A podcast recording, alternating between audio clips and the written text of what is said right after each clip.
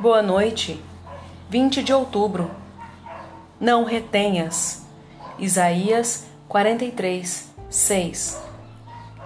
Ainda que esta mensagem tenha sido para as nações do sul e dirigida à semente de Israel, pode proveitosamente ser uma intimação para nós. Naturalmente, nos retemos as coisas boas e é uma lição de graça aprender a avançar nos caminhos de Deus. Leitor, você ainda não é convertido, mas deseja confiar no Senhor Jesus? Então, não retenhas. O amor o convida, as promessas garantem que terá êxito. O precioso sangue prepara o caminho. Não deixe que pecados ou medos o impeçam, mas venha a Jesus exatamente como está. Você deseja orar? Anseia por derramar seu coração diante do Senhor? Não retenhas. O trono de misericórdia está preparado para tal situação em que a misericórdia é necessária.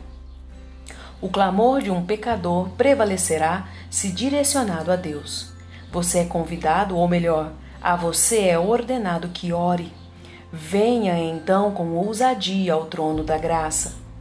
Caro amigo, você já é salvo? Então, não retenha a união com o povo do Senhor. Não negligencie as ordenanças de batismo e da ceia do Senhor. Você pode ser tímido, mas deve lutar contra isso, a fim de que não seja levado à desobediência. Há uma doce promessa feita àqueles que confessam a Cristo. Não a perca de forma alguma, para que não caia na condenação daqueles que o negam. Se você tem talentos, não retenha seu uso. Não acumule sua riqueza, não desperdice seu tempo, não deixe suas habilidades enferrujarem ou sua influência não ser utilizada. Jesus não reteve. Imite-o, sendo o primeiro em autonegação e autossacrifício. Não retenha a comunhão íntima com Deus.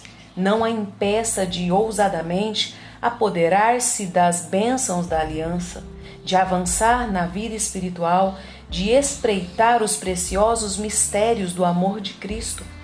Não seja também, amado amigo, culpado por reter outros devido à sua frieza, sua severidade ou suas suspeitas. Por amor a Jesus, vá adiante e encoraje outros a fazer o mesmo. O inferno e as multidões aliadas de superstições e infidelidade estão à frente para a luta. Ó soldados da cruz, não se detenham. Devocionais Charles Spurgeon